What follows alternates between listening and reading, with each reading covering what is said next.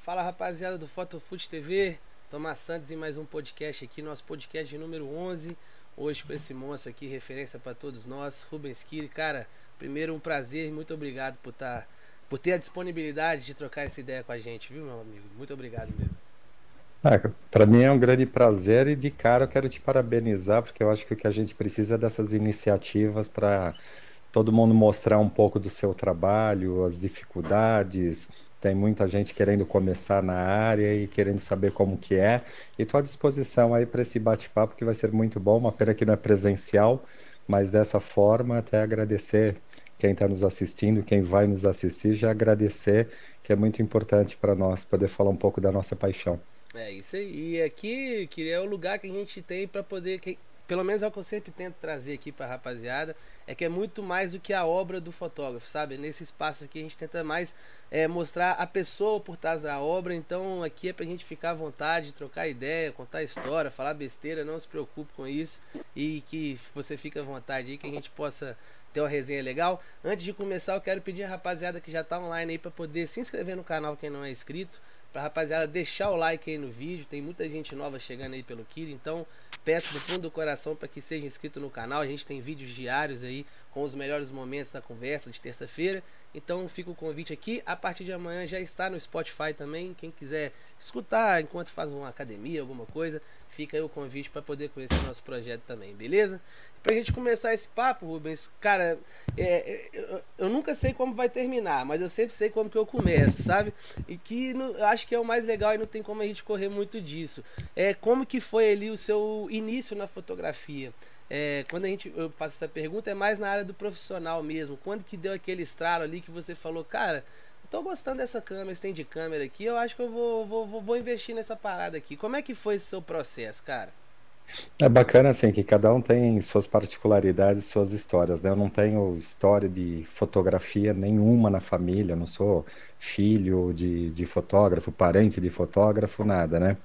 Eu gostava de fotografia como um admirador de, de ver várias revistas, e assim, gostava muito de paisagem e, e, e fotojornalismo, revista Realidade, Manchete, até uma época boa da Veja, com várias matérias. Era uma coisa assim, referência, mas minha vida era completamente outra. Estava fazendo administração de empresa, é, era completamente outra coisa.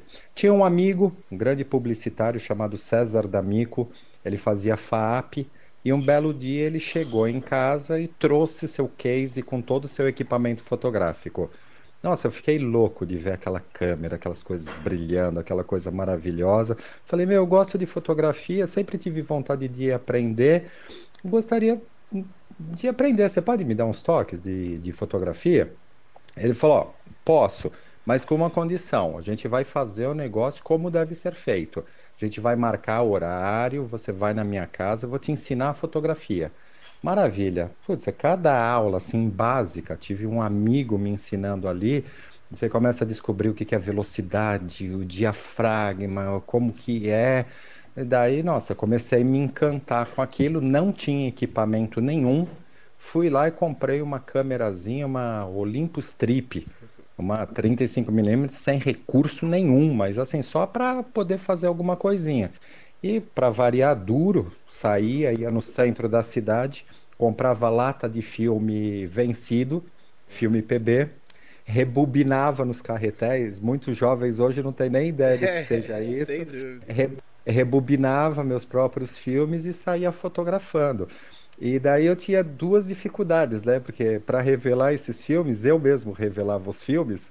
O primeiro filme que você tinha que fazer é para testar o quão vencido, o quão estava prejudicado aquele filme, para saber se você tinha que dar um tempo a mais ou não para a revelação do filme. Bom, daí foi fazendo essa brincadeira, fotografando. Daí eu comprei uma Zenith 12 XP uma câmera assim que não tinha recurso nenhuma, mas era o que dava para comprar. E comecei a fotografar, comecei a me encantar, me apaixonei. A partir do momento que você revela um filme, faz uma ampliação fotográfica, você descobre assim, é um mundo mágico, né? Daí eu acho que eu fui picado.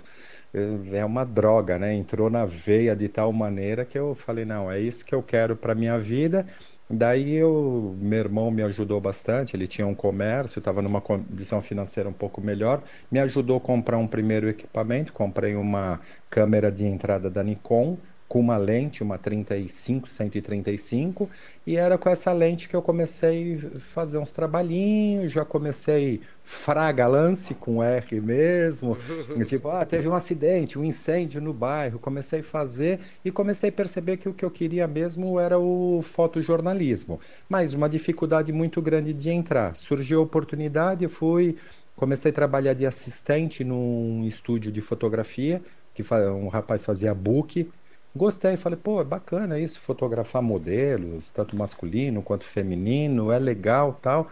Falei, ah, meu, chegou a hora.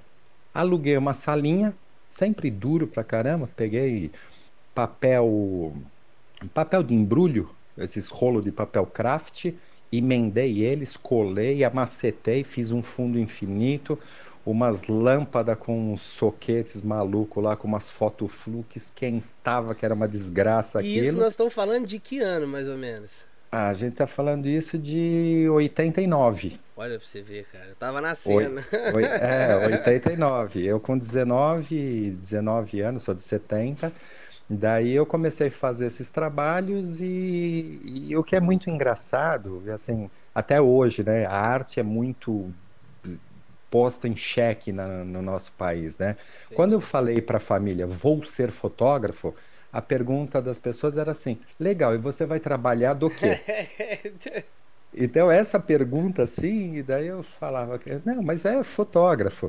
E daí eu comecei a fazer uns books, uns trabalhinhos, um evento social, alguma coisinha, e tinha muita dificuldade para pagar o aluguel, né? E eu não queria ter que recorrer à família para pedir para me ajudar. Daí poucas pessoas até sabem dessa história. Daí eu trabalhava com isso, sempre tinha bastante tempo livre. Comecei a vender papel higiênico, tinha um fornecedor, comprava papel higiênico, colocava no carro, saía vendendo na, na rua, batendo em mercearia de bairro tudo mais, porque, por acreditar naquilo, sabe? A gente tem que acreditar no nosso sonho, é o que eu queria. Daí, graças a Deus, começou a pintar um trabalho, surgiu algumas oportunidades, eu comecei a fazer um pouco de book, alguma coisinha, até que surgiu uma oportunidade de eu ir free lá no Diário Popular. Legal.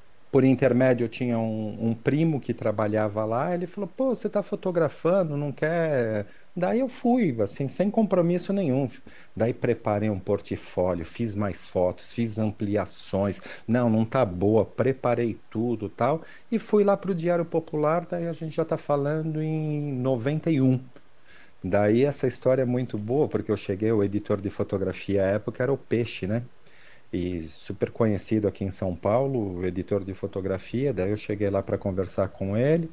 Daí ele bateu papo assim muito seco. Ele, o jeito dele é uma pessoa muito boa, mas assim, o jeito dele lidar com as pessoas é muito seco. Daí ele vira e fala assim: "Vem sábado às 10". Eu falei: "Mas eu trouxe umas fotos aqui, você quer dar uma olhada?" Portfólio, foto boa, todo mundo faz. Eu quero ver aqui no dia a dia. Boa. Então já foi a primeira lição, o cartão de visita dele foi esse.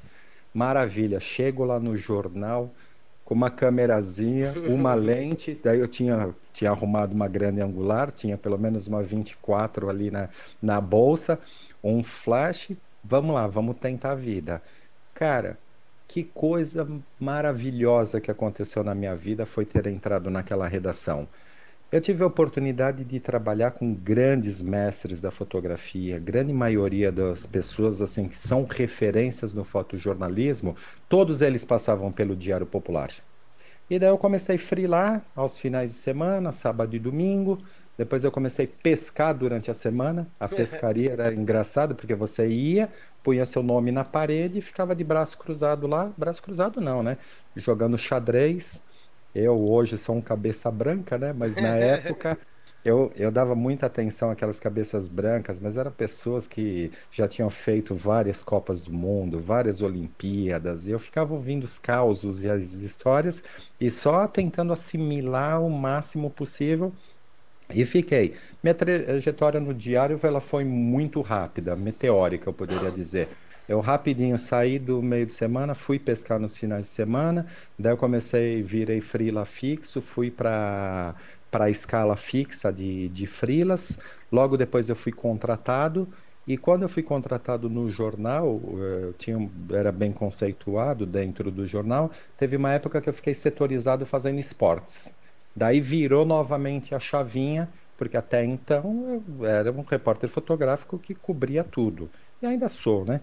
É, daí, quando eu fiquei fazendo só esportes, eu conheci um outro universo. Eu tive a oportunidade de ter um contato mais próximo com quem tem a caneta na mão. Sim. É, daí eu comecei a ver, falei, pô, preciso fazer alguma coisa. Daí em 95 eu montei uma agência.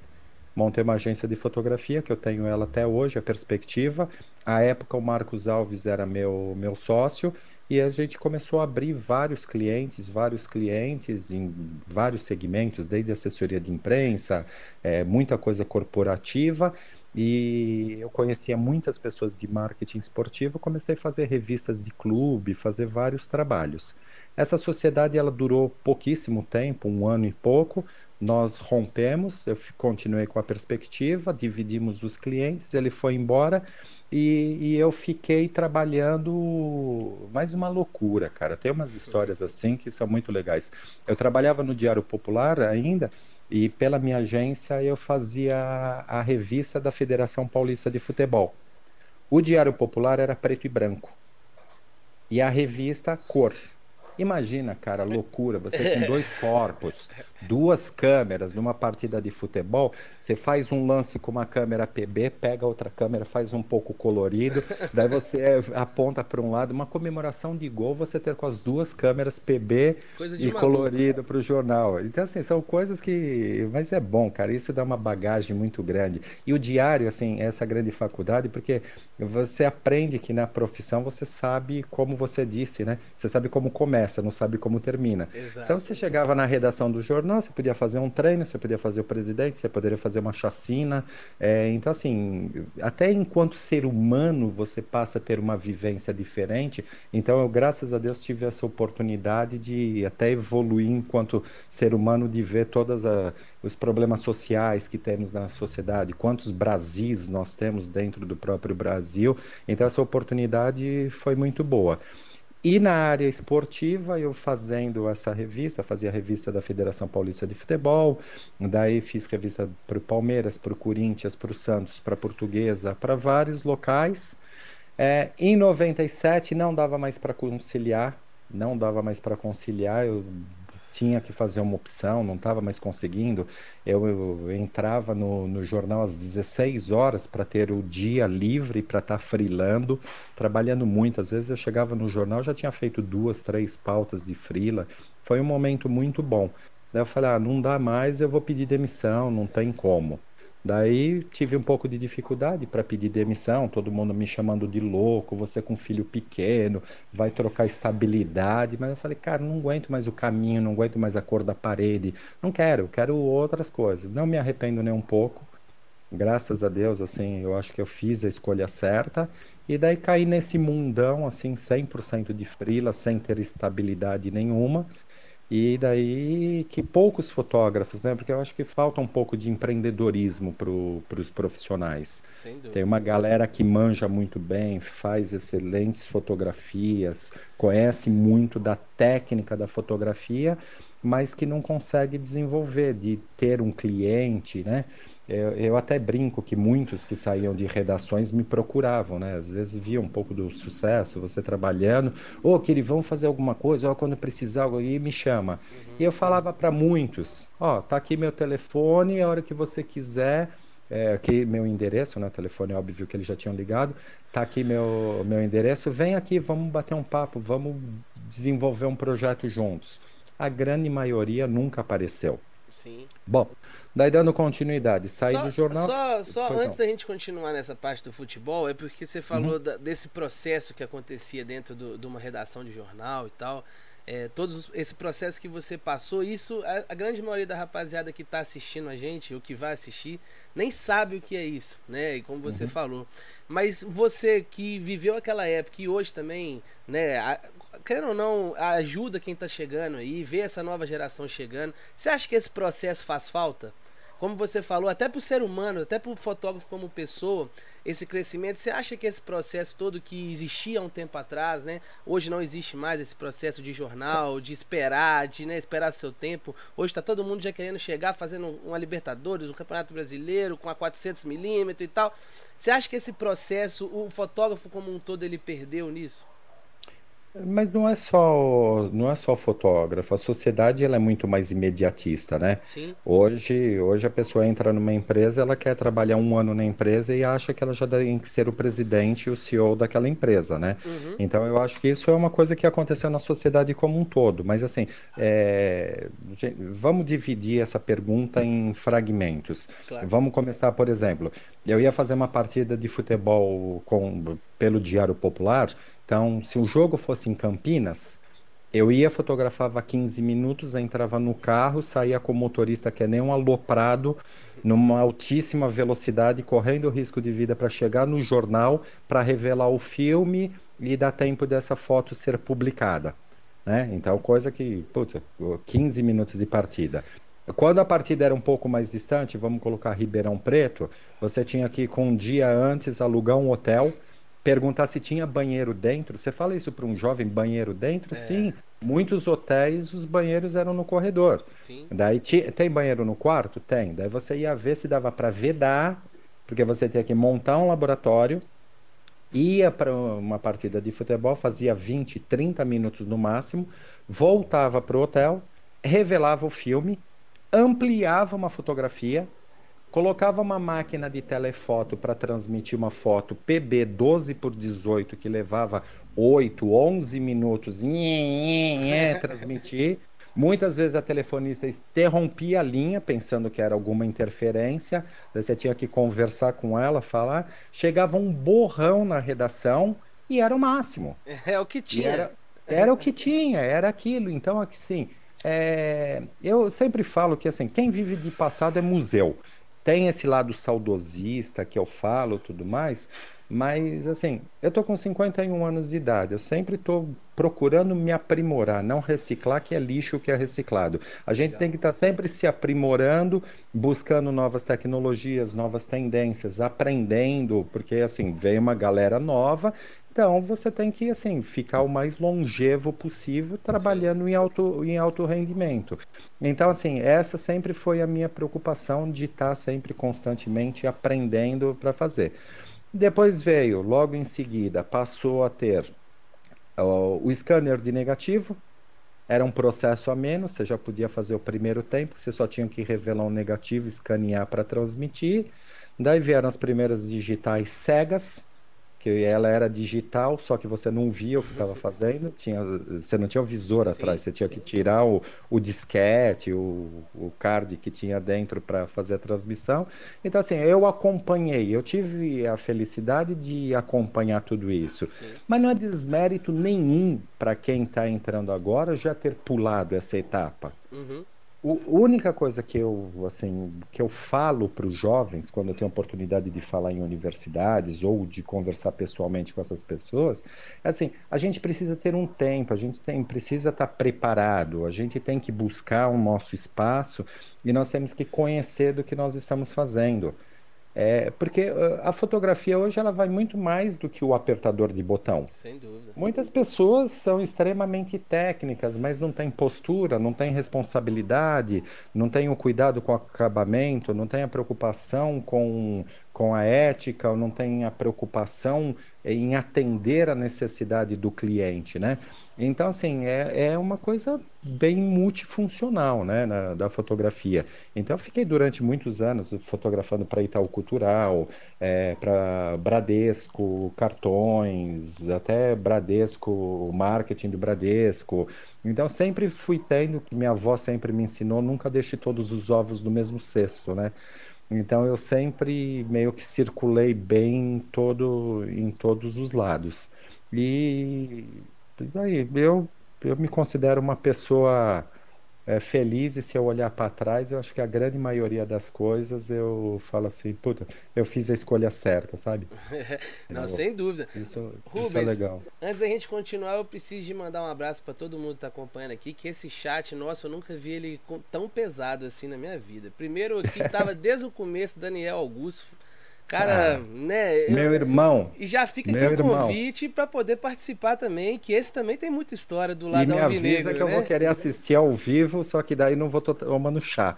Vou estar tá tomando uma cerveja em homenagem a ele ouvindo Beatles. Ah, é, é a cara dele. Então já fica aqui um abraço pro Daniel. O Michel tá aí também, o César tá aí, o Luciano. O... Eu vi aqui, cara, o Paulo Pinto tá aqui, Éder Martins, é. Arnaldo. Pô, tem uma galera aqui assistindo, Marcos Roberto, Luan Silva. Fica aquele abraço para todo mundo que está acompanhando. Se você não é inscrito, se inscreva no canal, por gentileza. Família é, grande. É, Valo perguntou se você tava com moral. Tá com moral pra caramba, pô. Tá cheio de gente brava aí. Mas, cara, é, até eles comentaram aqui no chat, se eu não me engano, foi o. O Daniel falou, falou que se, se hoje temos profissionais nos clubes, devemos isso a você, ao Kiri. É, essa história é sua com São amigo. Paulo, essa história sua com São Paulo é muito bacana. E claro, cara, eu sempre também comentando aqui em BH, e com o Cantino do Atlético, com o pessoal do Cruzeiro, sempre é, é, é, ele quando falam de você, ressaltam isso, que você foi fundamental nessa, nesse processo de implementação da fotografia dentro do, dos clubes, né? Você pode contar pra gente como é que foi essa história sua com São Paulo, que já tem bastante tempo, né, cara? Como é que foi esse processo aí? Bastante. Como eu estava dizendo lá atrás, fazendo revista de vários clubes, eu tive a oportunidade de fazer a revista do São Paulo Futebol Clube em 2000. E nessa mesma época eu trabalhava para um site, boom da internet, eu trabalhava num site Esporte Já, que foi outra escola com grandes nomes do, do jornalismo, e eu era o único fotógrafo aqui no Brasil, e fotografei várias outras modalidades também, foi muito bacana. E fazia, então assim, tempo a gente arruma. Quando você quer e quando você precisa, você dá um dá jeito. Seu jeito, é, dá seu então, jeito. puta, dava nó em pingo d'água, fazia, emendava de um trabalho no outro, às vezes mesmo trabalho para dois clientes e me virava e ia fazendo. Eu comecei a fazer a revista do São Paulo. É, terminou a gestão do Paulo Amaral à época, 2002 entrou o Marcelo Portugal Gouveia. Mudou a equipe de comunicação e eles me convidaram falando, olha, nós estamos rompendo com, com o pessoal dessa revista, a gente gosta de você, gosta do seu trabalho e a gente sabe que você é São Paulino, né? Que, mas uniu útil ao agradável. Você, você quer trabalhar conosco? Eu falei, oh, com o maior prazer. Daí eu assinei meu primeiro contrato com São Paulo em 2002. Quando eu assinei o primeiro contrato, é aquela coisa, você está chegando, você está acostumado, você vem de uma revista, você está de fora.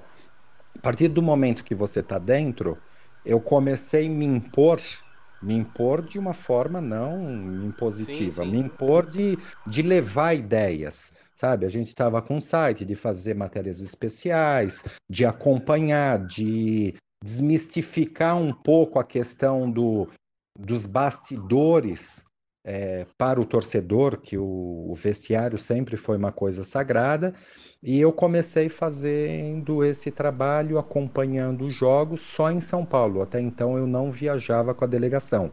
Eu cobri em São Paulo, fazia até uma determinada quilometragem, Campeonato Paulista todo, e, e fui fazendo esse trabalho.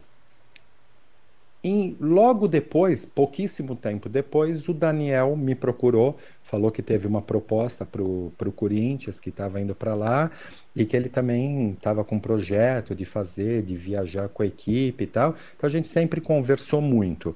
Então, assim, eu entrei, eu dei início, o Daniel até brinca, né, que que nada é tão bom que não possa ser melhorado. Uhum. Ele veio em seguida e ele, ele entrou com uma proposta de melhorar ainda mais, e a gente sempre trocou muita ideia. E o nosso sonho à época era fazer com que todos os clubes tivessem sabe? Que não fosse exclusividade nenhuma, porque eu sempre me preocupei muito com o coletivo. Eu acho que a gente só cresce quando todos crescem juntos. Não adianta você ter um expoente e o resto todos lá embaixo. O sarrafo ele vai aumentando quando você tem muita gente boa e isso vai exigindo mais de você, então é, é interessante. Daí veio o Daniel, daí eu não lembro exatamente na ordem, mas o Ivan no, no Santos, ele fazia uns frilas para o Santos e atendia placar. Daí o César, através de uma agência, começou a trabalhar no, no Palmeiras.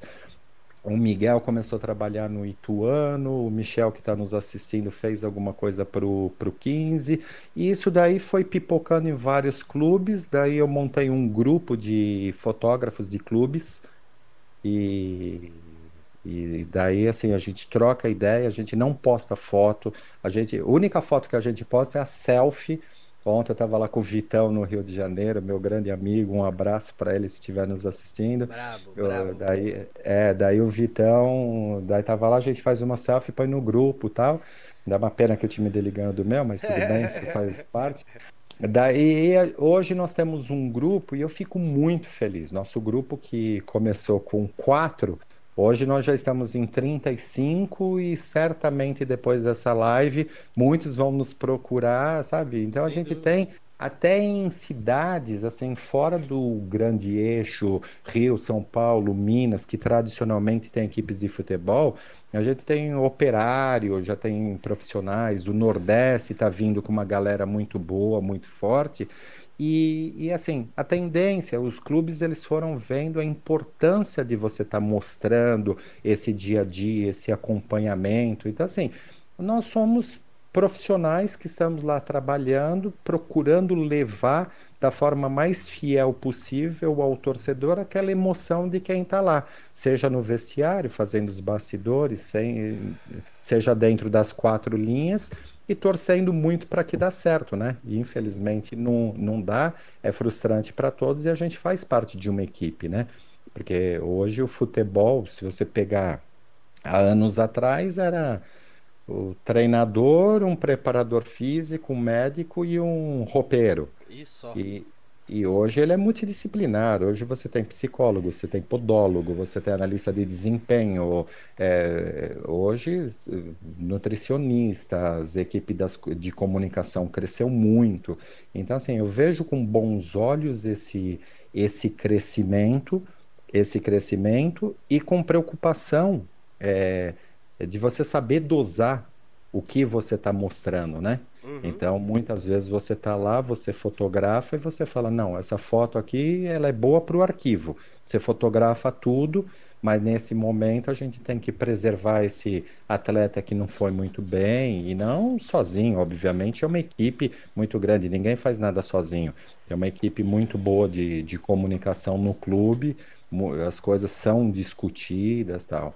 E só voltando um pouco, quando você falou da minha entrada no, no clube, como foi, é, o meu trabalho é um pouquinho diferente dos demais profissionais do clube. A grande maioria dos profissionais, eles cobrem única e exclusivamente o futebol. Uhum.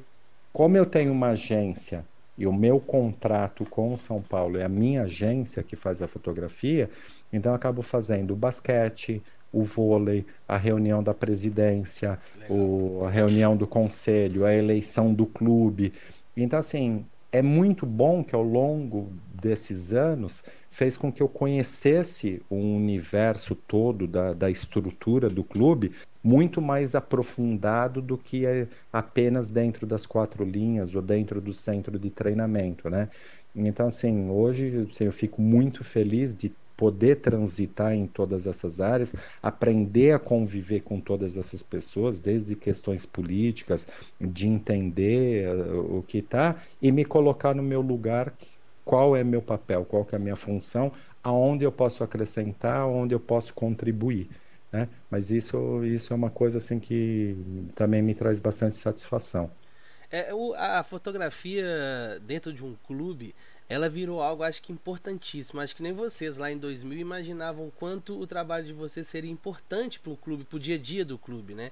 Hoje, hoje de fato, o clube ele não precisa mais da imprensa para poder noticiar o que acontece dentro do clube. Né? Eu, aí, como você falou, tem que dosar até onde vai, até onde entrega informação, não até pro bem do próprio clube, né? Então é todo, como você falou, uma atmosfera que você acabou conhecendo, né, por dentro do clube, que com certeza os outros fotógrafos que ficam na beirada do campo, fazendo para agência ou para um jornal e tal, não vão ter essa, essa vivência. E, e essa questão dessa importância, você estando lá dentro de um clube, você também você consegue ver eu acho que no São Paulo sim, mas eu creio que em vários outros times não, que ainda não é dado tanta essa importância para a comunicação, não só para o fotógrafo, mas para o videomaker, para o editor, para o cara, pro, pro, pro cara que vai fazer o release, que vai mandar pro, pro jornal, o que seja o que for, o cara que administra o Instagram hoje, ele tem uma importância gigantesca também dentro do clube. Você acha que esse processo, para os clubes grandes, creio eu que já aconteceu, mas para os menores, é, como você falou, é inevitável, isso vai acontecer uma hora ou outra? Tem, tem acontecido, mas até se me permite só um parênteses, é, eu, o, o, que eu, o que eu sempre falo é que antes de você fazer o factual, você tem que pensar na história do clube. Sim.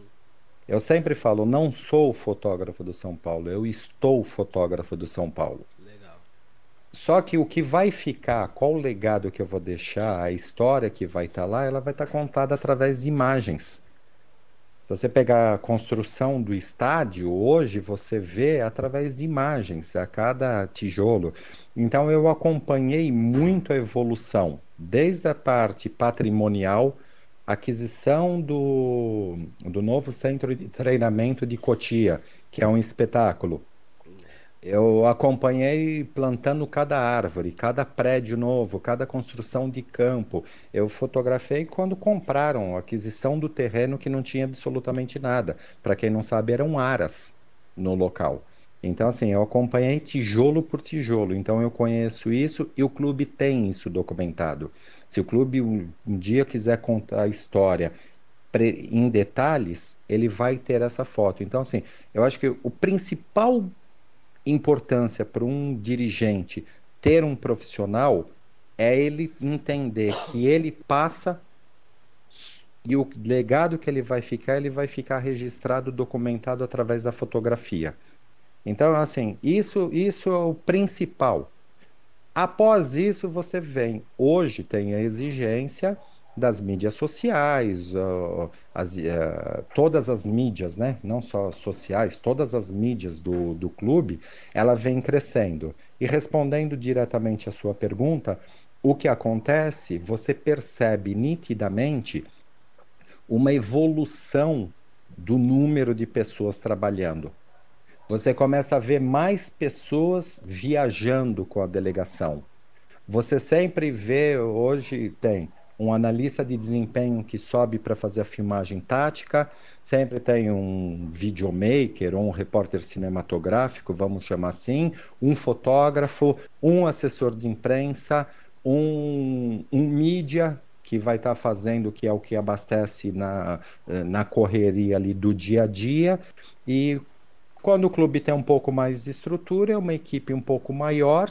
Quando o clube tem um pouco menos de estrutura, não deixa de ter, mas tem assim algumas pessoas com múltiplas funções, que eu sou completamente contra. Eu acho que quem quer fazer de tudo não faz nada bem feito.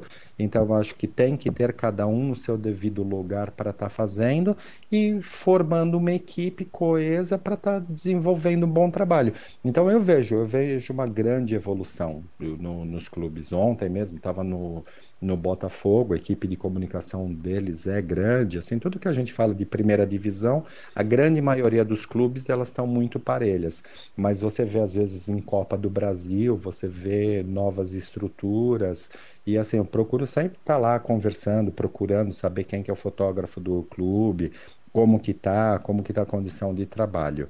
Agora, a, com tudo isso, você me deixa uma deixa, fazendo um trocadilho, que é uma preocupação, às vezes, de um certo amadorismo de alguns dirigentes de, de acharem que, pensarem que a fotografia que pode colocar o seu sobrinho, pode colocar qualquer pessoa para estar tá ali fazendo, e é uma coisa assim que me preocupa um pouco, porque tem que dar devida importância a essa documentação histórica, esse cuidado com a imagem do clube que vai ser levado para os seus canais oficiais.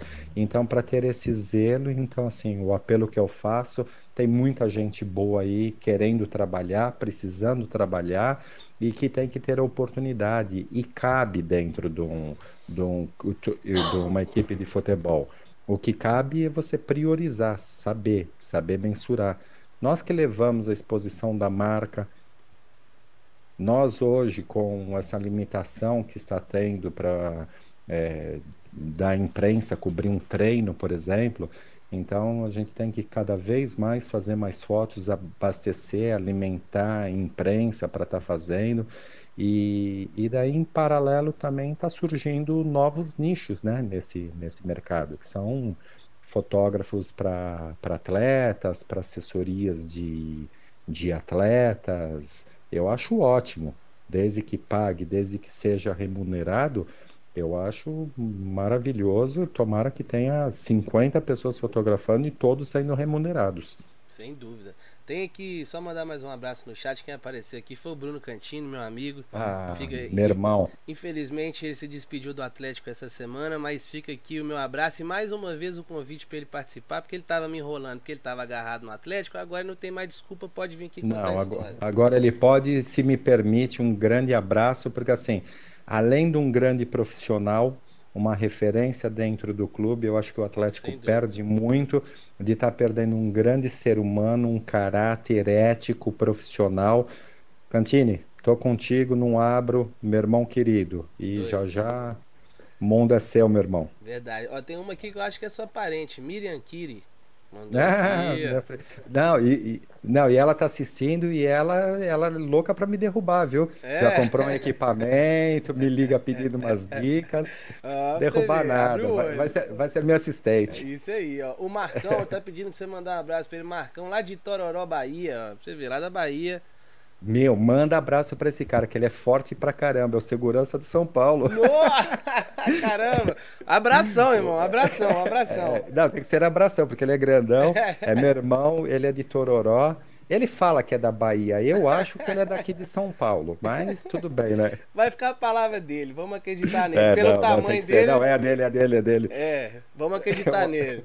Cara, você falou um negócio muito legal que até o Daniel comentou aqui é, que de fato o trabalho de vocês é contar a história do clube.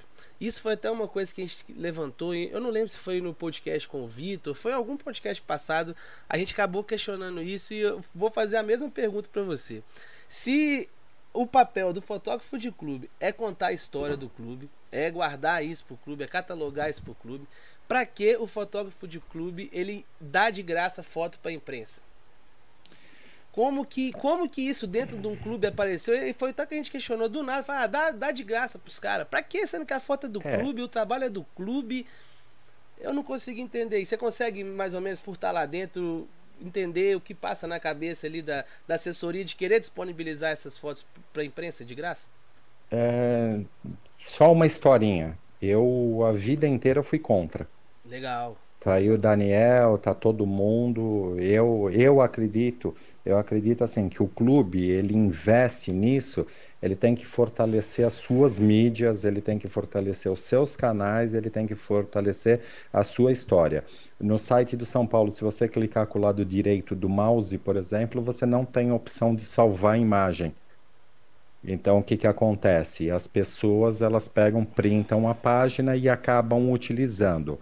E assim, até uh, primeiro me justificando por que, que eu acho que o clube não deveria, naquele momento, estar tá fazendo isso. É, para você fortalecer, fazer com que as pessoas viessem para te dar audiência para o seu, é, pro, seu canal. É, só que daí veio uma pandemia. A partir do momento que veio uma pandemia, que não está mais aberto, você não tem outras pessoas é, trabalhando, é, o clube se viu obrigado a fazer essa, essa divulgação através de criar um Flickr e está fazendo essa divulgação, que daí eu acho que é justo, que é a exposição da marca. Aí eu, eu acho que eu acho que concorda. Mas assim, é, esse tipo de fotografia, ela não é grátis, né? Ela é, tem um custo, ela está remunerando um profissional. É, eu acredito que muitas modalidades, basquete, vôlei, qualquer dito esportes amadores, que de amador não tem mais nada, mas que não tem um apelo tão grande da mídia, você não tem uma procura tão grande de profissionais fotografando, eu acho fundamental. Cansei de fazer torneios de tênis, trabalho de divulgação tal. Eu acho que o futebol não precisa, porque o futebol você dá um estalo de dedo você está toda a imprensa ali cobrindo aquele evento. Mas se tratando hoje de uma pandemia, ninguém entra para fazer um treino, o acesso ao, ao estádio ele está mais é. restrito e é. tudo mais, então cabe o clube ter a obrigação de mandar um bom material. Sim. E a partir do momento que você é, percebe que você tem que suprir essa necessidade da imprensa, tem um outro lado positivo que faz com que mais clubes necessitem de ter bons profissionais para fazer essa divulgação. Então, assim, sempre tem os dois lados, sabe? Eu não, eu, eu não sou contra as pessoas utilizarem a minha foto. O que me chateia é as pessoas ganharem dinheiro é, dando Ctrl C, Ctrl V, seja em texto, seja em foto, seja em tudo. Eu acho que as pessoas têm que estar, tá, não tem problema nenhum, quer divulgar o clube, quer trabalhar, quer criar um portal, quer criar um blog, qualquer coisa, produza. Faça, tenha suas fontes, entrevistem as pessoas. Então hoje, assim, eu vejo muitas pessoas se chamando de portais, mas que na verdade eles só copilam tudo que saiu na imprensa, vá lá e jogue, nem põe a sua opinião. Eu admiro, tem vários canais, é, canais de torcedores que têm um trabalho sério, tem rádio, tem podcast, fazem entrevista, tem suas fontes, dão sua opinião, eu acho que maravilha, todo mundo está aí, tem que trabalhar. Então é a única, é a única ressalva que, que eu faço e, e tem uma coisa que, assim, eu procuro, eu por ser torcedor são paulino, mas assim, eu frequentei muito tempo arquibancada do Morumbi, eu sempre tive meus fãs, meus ídolos, e eu sei da, da dificuldade que é para um torcedor se aproximar, estar próximo. Então, nas viagens, muitas vezes região Nordeste, todas as viagens nós a gente vai ao longo dos anos vai vendo que tem alguns torcedores fiéis, cativos que estão lá naquele sol tudo mais. E hoje eu tenho grandes amigos que são esses torcedores que eu acabei conquistando esse respeito justamente por sentir o que eles estavam sentindo e fazer de tudo para facilitar eles um pouco de acesso ao jogador, às vezes um aceno, uma fotografia, um autógrafo.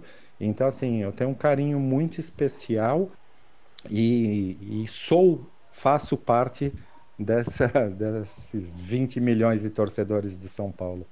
Mas é, não, isso aí sem dúvida. Mas voltando nessa, nesse ponto, porque, por exemplo, é, o que você falou de disponibilizar as fotos, o clube disponibilizar nessa, nesse momento que a gente vive, eu acho que é sim fundamental e foi aí que nesse momento que de fato falaram, ó, a gente precisa mesmo que o clube disponibilize, porque a gente não uhum. pode estar lá, né? Quem os setoristas não estão lá mais. Mas, por exemplo, eu comecei a fotografar em 2014. Em 2014 o Atlético já fazia isso.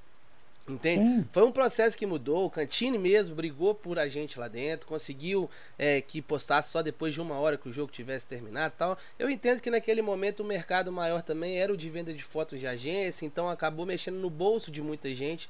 Então isso incomodou. É, como o Daniel falou aqui, o, que a foto não pode ser usada por terceiros sem pagar, né? É aí que é onde que pega. Eu acho que a divulgação do clube para torcida, para os torcedores hoje que fazem um trabalho muito melhor do que muito jornal, do que muita televisão em rede social, internet, eu também acho que isso tem que ser, né, deveria ser disponibilizado. Mas por exemplo, um globesport.com e pegar sua foto e colocar como capa do portal dele, que tá tendo milhões de acessos, o cara tá ganhando milhões, milhões, milhões, sendo que ele tem um banco de imagens que ele pode adquirir financeiramente, pagando micharia, por sinal, sabe? É, e isso em nenhum momento, eu não sei a pergunta que eu te faço por você estar dentro do clube, isso nunca foi questionado dentro do clube, de falar, cara, sabe, a gente está ainda ajudando as empresas, por exemplo, que tentam me ferrar, sabe, que é, tentam é, eu... me prejudicar. Entendeu? Assim, eu não tenho procuração do São Paulo para falar em nome do São Paulo. Não, Então, claro. assim, tudo que eu falar é pela, pela minha percepção. É, eu, Rubens Kid, assim, eu, eu me incomodo de, de ver muitas vezes certas utilizações, é, muitas vezes não, não porque utilizaram a minha foto. É legal você ver sua foto, seu crédito e tudo mais, mas é saber que tem tantas pessoas que precisariam estar fazendo aquele trabalho e não estão sendo remuneradas. Exato. Quantos portais, quantas redações, mas eu, eu vou um pouco além. É, eu vou fazer uma meia-culpa à categoria como um todo, é, que o- esse grande problema, ele não... é, acaba- o surgimento de tantas agências acabou deixando esse mercado um pouco mal acostumado, né? Sim, a culpa, Porque- foi, a culpa foi dos fotógrafos. Eu também sempre É. falei isso. É. É, então assim, eu, eu acho que a gente tem que não, assim, querer tampar o sol com a peneira e não ser tapado a ponto de não fazer essa meia-culpa, porque é, eu fui presidente da Arfoc em algumas oportunidades e É, nós lutava falar bastante. disso, nós vamos falar disso ainda. Isso é um assunto é, que o- rende bastante aqui no canal, é a FOC. Uma das, uma das coisas que a gente tinha como preocupação era que as agências elas pagassem pelo menos o mínimo para o profissional, uma saída, pelo menos um start, a compra da primeira foto, etc. E todos falavam que não era viável. Mas o que passou a acontecer? É, todas as pessoas que trabalhavam nas agências, elas se sentiam exploradas. Então elas reclamavam que elas eram exploradas, ele ia lá, montava uma outra agência E e a única, a única mudança é que ele passava de explorado para explorador. Exatamente. Então quando você vai replicando um sistema que não está dando certo, a tendência é ficar um errado muito grande, para não falar uma outra palavra feia. Pode falar, não tem problema Então, não. en- então, eh, quando você faz tudo isso, o que que acontece? É, os jornais eles começam a perceber é, que, pô, hoje com o preço do combustível, de eu sair do centro da cidade de São Paulo e até, por exemplo, o, o centro de treinamento do Corinthians, que é um dos mais distantes que tem, o preço da gasolina, eu faço uma galeria de fotografia tendo uma parceria com a agência. Verdade. Olha a cadeia que você está destruindo. Tem um motorista que não está mais trabalhando, você tem um repórter fotográfico, você às vezes tem um jornalista. Então você começa a ver pela ótica econômica, que aí é uma sociedade de capitalismo, que tudo é colocado na ponta do lápis através, e ninguém nunca conseguiu precificar isso. Então essa desvalorização que começou a acontecer na venda individual da fotografia, isso é o tipo da coisa que começou a fazer. Então, independente da foto da divulgação, a foto da divulgação também tem um parênteses. É, se tiver uma briga dentro de um treino de futebol, é, se tiver um problema sério, você não vai receber essa foto de divulgação. Sim.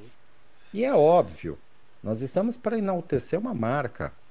Nós estamos para contar a nossa história, como você disse que o Vitor disse. Então, cabe a um veículo de comunicação que seja sério, que sabe, não, eu preciso estar lá, eu preciso estar lá, porque se acontecer alguma coisa, eu tenho que ter o meu olhar sobre aquele assunto. Então, aí a gente já começa a entrar também num pouco da crise do jornalismo como um Não, todo. Sem dúvida, sem dúvida. É, e- então começam a falar assim: ah, mas por que que eu vendo menos jornal? Não é menos leitor. Será que você não está fazendo um produto pior? Quando você começa a errado, ver né? jornais de grande circulação colocando reprodução de TV na capa do seu jornal, você começa a ver que as coisas estão erradas. Então, assim, a, a gente tem. É que, assim, é, um- é um assunto bastante amplo e eu adoro esse tipo de, esse tipo de conversa, esse tipo de discussão, que eu acho que falta, assim, os jornais terem a sua identidade. Eu, eu ia fazer uma partida do São Paulo em outros estados, sempre encontrava dois ou três colegas de São Paulo ou de uma sucursal próxima lá. Hoje é só você, né? Hoje não tem. É. Hoje não tem, não é hoje que eu falo pandemia, e isso é dos últimos anos. É, é, por quê? Porque você tem alguém produzindo ali, um custo muito mais baixo do que uma passagem aérea. Né? Começa as redações não mandarem nem mais para uma Copa do Mundo, não mandar mais para uma Olimpíada. Tiveram grandes jornais que não queriam cobrir uh, esses grandes eventos que aconteceram dentro do próprio país. Verdade. E a gente está falando isso em 2014. É absurdo, né, cara? Então não é pandemia, não é uma coisa recente. Não, Vários não, não cobriram, quando cobriram, ah, faz só os bastidores, porque lá dentro a gente pega de agência. Então, assim, esse modelo de negócio para o fotógrafo, ele tem que ser repensado. Verdade. E, e, existe uma coisa também que as pessoas têm que aprender a falar não, né? Tem uma limitação. As pessoas falam assim, é um mercado. Mercado, será que você vai abrir a porta de casa, olhar, tem um bicho papão assim, eu sou mercado, vim aqui para acabar com você?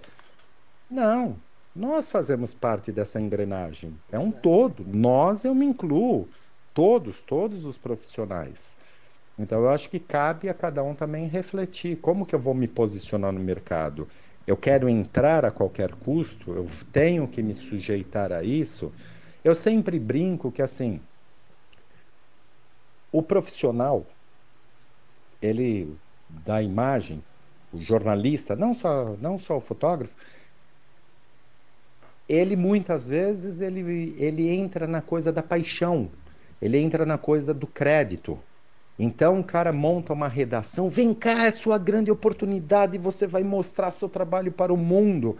Só que se ele montar uma redação, ele vai precisar ter um espaço físico que ele vai alugar, ele vai precisar ter a tiazinha do café, ele vai precisar ter a recepcionista, a secretária, tudo mais. A essência do seu produto, que é o jornalista, seja o repórter fotográfico, cinematográfico ou o cara de texto, ele consegue de graça, Verdade. porque ele ilude com essa história da paixão e a pessoa ela paga para trabalhar.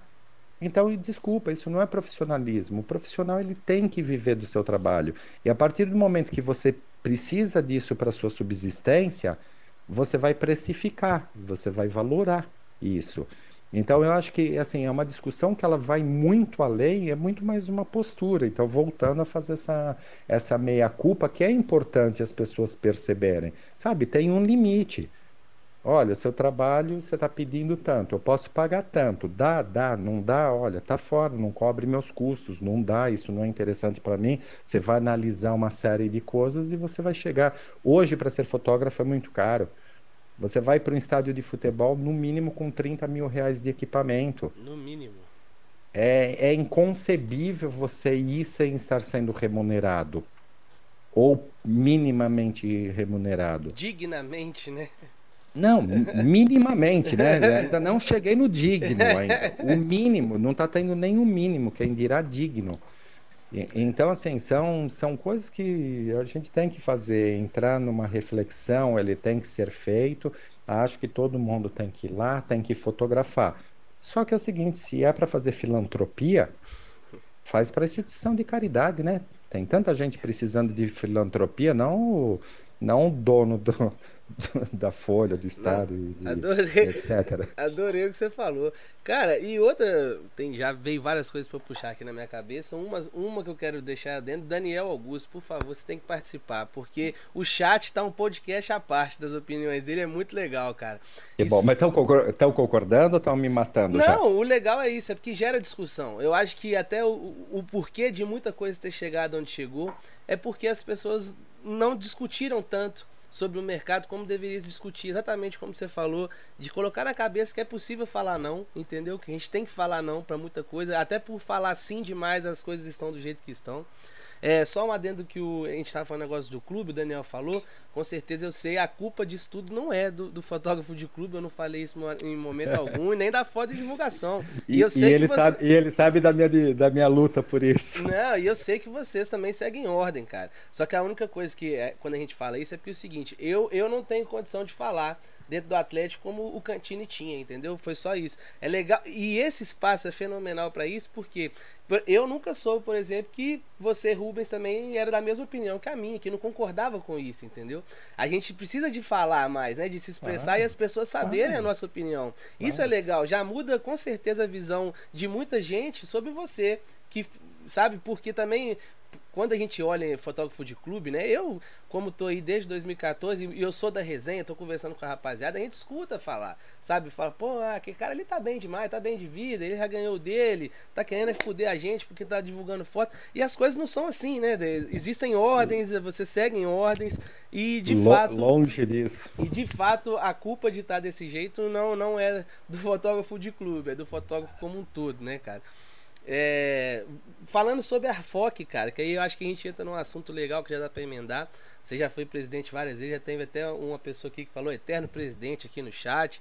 Rapaziada. e, e a Arfoc de São Paulo, sem dúvida alguma, ela é uma referência, eu acho que para as Arfocs de todo o país. Né? Eu, como que você pode falar um pouquinho desse seu processo dentro da Arfoc também, desde o primeiro mandato, que com certeza deve ter tido muita diferença que, até que, o terceiro. Que ano, que ano você começou? Eu comecei fotografar? em 2014. 2014. Ixi, tô ficando velho mesmo. eu, meu primeiro mandato na Arfoc foi 2004 a 2006. Aí olha pra você ver. Eu tava 2000... na arquibancada ainda. Do, 2004 a 2006, já estava no São Paulo, já estava trabalhando, já estava começando esse boom de agências. Então essa discussão para mim ela é velha, ela é antiga já, né? E a gente continua discutindo as mesmas coisas. Adoraria assim mais papos como esse, mais debates para ver se a gente consegue avançar.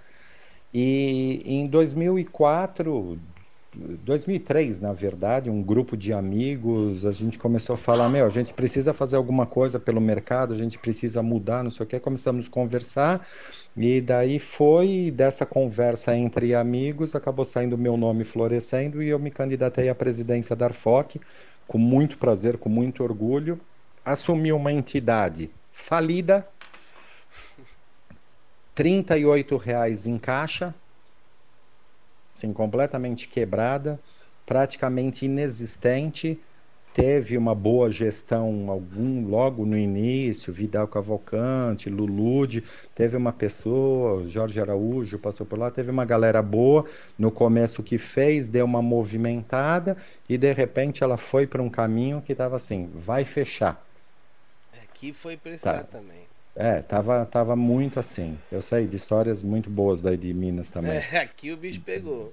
Daí, daí eu, vamos lá, vamos assumir isso daqui. Então a gente começou primeiro um reposicionamento da, da entidade, de ter exposições eh, todos os anos, as fotos retrospectivas, eh, fazer, eh, criamos na época um, um bate-papo muito semelhante a esse, chamado foto encontro. Sim. Então a gente pegava, convidava pessoas para mostrar o seu trabalho, sua trajetória, justamente para estimular os jovens. É, e ficamos nesse primeiro momento uma reconstrução. Daí eu fui aclamado, ser, fui reeleito para ficar, foi 2004, 2006, daí eu fiquei 2006, 2008.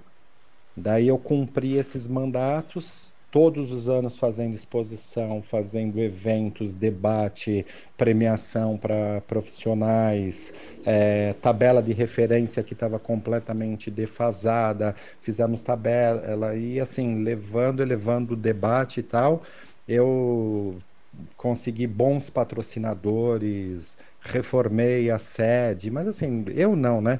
Uma diretoria, um colegiado, a gestão, muitas pessoas me ajudaram. Miguel me ajudou bastante, Conceição me ajudou bastante, que tem um canal Grilo da Foto que é bem legal também. É, o Fukuda me ajudou muito, era meu braço direito, esquerdo, sempre brigava. Eu, calma, calma, ninja, não vai bater em todo mundo. Daí, mas foi legal, foi uma experiência muito boa. E daí que eu falei, bom, chegou a hora, posso sair tranquilo. E daí quando eu saí da entidade, ela já estava com, com caixa muito tranquilo. É, além de tudo isso, eu comecei a participar mais de congressos nacionais de jornalistas, representando a, a categoria de os profissionais de imagem, justamente para enaltecer um pouco da importância do, do nosso trabalho. Então, assim, eu, eu acredito que eu fiz um bom trabalho. Só me sinto extremamente incompetente de nunca ter conseguido, já desde aquela época, ter convencido as pessoas para que hoje a gente não tivesse é, conversando sobre todos esses problemas que nasceram lá atrás, né? Mas paciência, tentei e dei o meu melhor. Daí passaram-se alguns anos, passaram-se alguns anos, eu nunca larguei a Arfoc, eu na condição de, de associado sempre fui chato, sempre participei de assembleia, sempre eu acho que a gente só conquista as coisas com luta. É, então eu vejo muito que as pessoas, não só na nossa entidade, na política, em tudo, a pessoa acha que a partir do momento que você pôs o seu voto, acabou a sua responsabilidade. Não a é sua assim, né? responsabilidade não é só votar. E não é só participando, é também de sua atitude enquanto indivíduo. Não adianta, não existe ninguém, seja em qualquer instância, em qualquer entidade, alguém com uma varinha mágica que vai lá e vai resolver todos os problemas. Então a gente tem que sentir, ainda mais numa entidade de classe, precisa desse pertencimento das pessoas. As pessoas têm que saber que aquela entidade é dela. É. Aquela entidade que te representa, você tem que ter voz. E todos têm voz. É uma coisa extremamente democrática.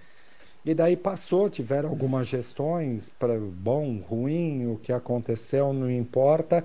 E daí as pessoas falaram, puta, que você precisa voltar. E eu tinha jurado para mim mesmo que eu nunca mais voltaria.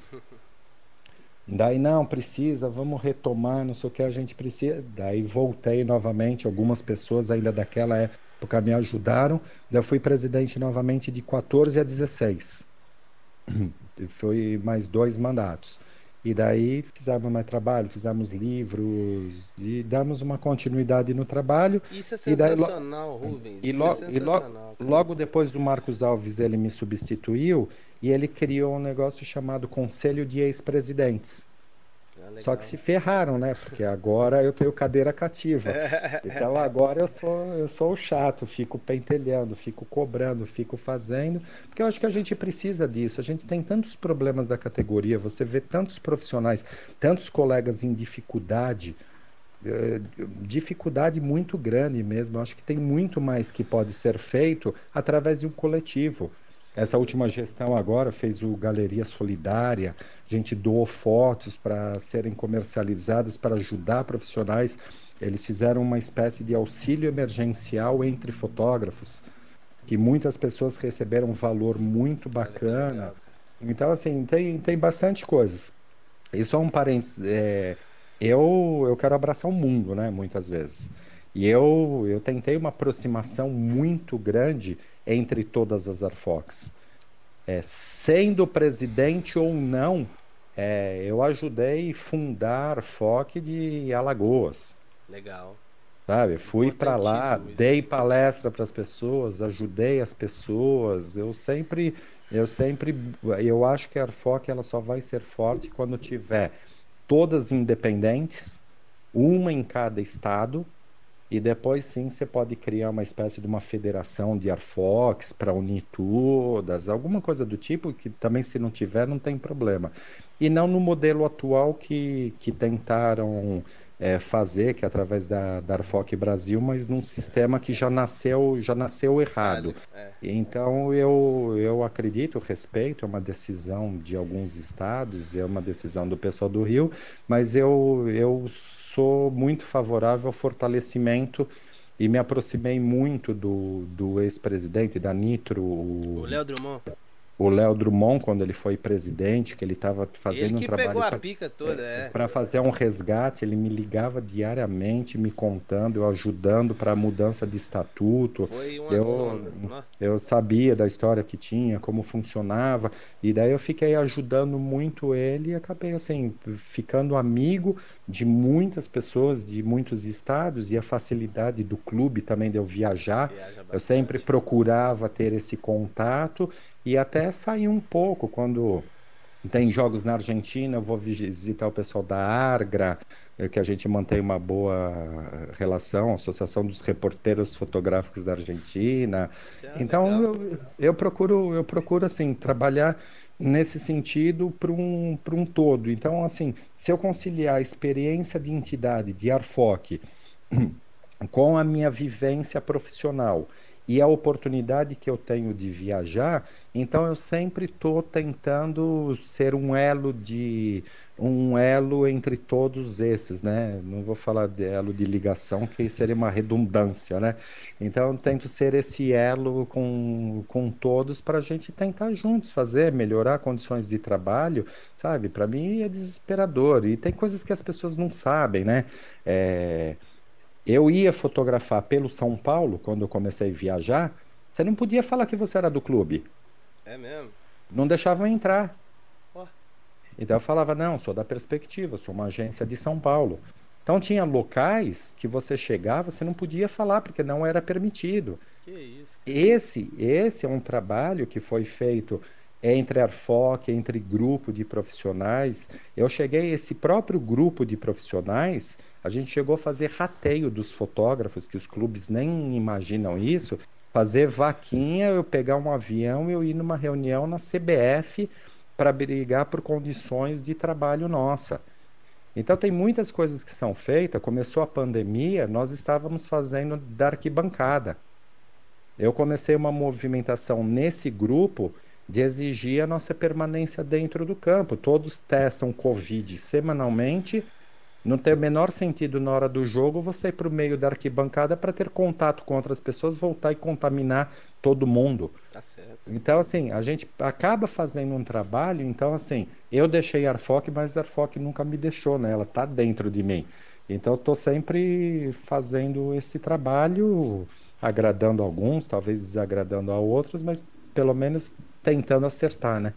Cara, você falou aí várias coisas que dá para puxar muito gancho, mas o principal que quando fala de Arfoc, eu vou falar porque eu entrei na época do Léo e eu acompanhei todo aquele processo, desde a primeira assembleia que a gente teve que fazer, aí teve que ficar horas esperando a galera vir para poder assinar a ata e tal. Foi todo um, um, um processo.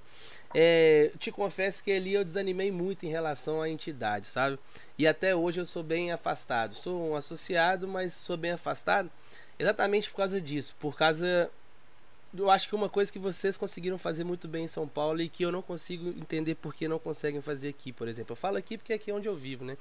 Sim, é entender que a Arfoc não é só futebol entender que a FOC não é só para fotógrafo de futebol. Eu acho que a, a, associação ela ganharia tanto em questão de números, em questão financeira, em questão de prestígio, em questão de, de, de controlar um mercado mesmo, de saber organizar os seus profissionais como um todo, de todas as áreas, seja ela do, do evento, né, o evento de show, de espetáculo, o cara que faz newborn, ele pode é, é, catalogar toda a sua cidade e, e conseguir dar um padrão de qualidade para qualquer uma pessoa que queira um serviço de fotografia, por exemplo, entendeu? É, ah, mas... Sabe, eu acho que é um negócio que é. poderia ser muito maior do mas, que o pera, futebol. Pera, pera. que não que vamos. Não, a gente vai depois já vai anotando aí que, como você falou que deu vários ganchos, vamos por parte, senão vai, é muito, muito assunto. Mas assim, primeira coisa que as pessoas têm que entender é Associação de Repórteres Fotográficos e Cinematográficos. Então, só aí você já tem uma limitação grande. Então não é o fotógrafo de casamento, não é o Você cara não acha que faz que dá para poder agregar todo não, fotógrafo como um todo, o profissional não, da fotografia? Então, mas não, não dá, não dá, porque é, isso daí assim é uma discussão que muitas vezes para muitas pessoas não tem esse entendimento. Eu não, eu, é legal a gente abrir esse debate. Você pode discordar à vontade e eu vou tentar te convencer do contrário. E você vai tentar me convencer do contrário. E assim que a gente que é cresce, legal, esse que é cresce e amadurece. Mas o que é uma associação? Vamos, vamos fazer uma analogia a um condomínio, ok? Sim. O condomínio tem um síndico, tem seu estatuto, ele resolve seus problemas pertinentes okay. a esse quadrado. Ah, mas no prédio vizinho, a piscina deles tem um problema X, Y, Z. Amigo, legal, é prédio tanto quanto o nosso mas não faz parte do nosso condomínio. Entendi. Tá? Então, assim, uma analogia infantil, talvez, chula, mas assim, para fazer. Então, o que a gente tem que perceber, se você pegar o estatuto de qualquer FOC, é Associação dos Repórteres Fotográficos e Cinematográficos. Somos jornalistas de imagem. Mas que não faz só futebol. Não, que não faz só futebol. Então, então, só aí você já tem um recorte muito grande, porque na sua, na sua introdução você falou o cara que faz newborn, por exemplo. É, dei só um adendo. É. é. não, sim, sim, eu entendi perfeitamente. Mas assim, então primeiro vamos delimitar qual que é o nosso quadrado. A gente tem que delimitar, senão fica uma coisa muito vaga. A gente pode criar a associação dos fotógrafos, dos fãs do seu canal, a gente pode criar qualquer tipo de, de associação e olha que vai ter bastante jeito. okay, e, então, assim, a gente tem que primeiro delimitar, não tem como fugir disso. Então, a gente precisa, maravilha, dentro desse universo, o que, que nós temos? Quais são os segmentos?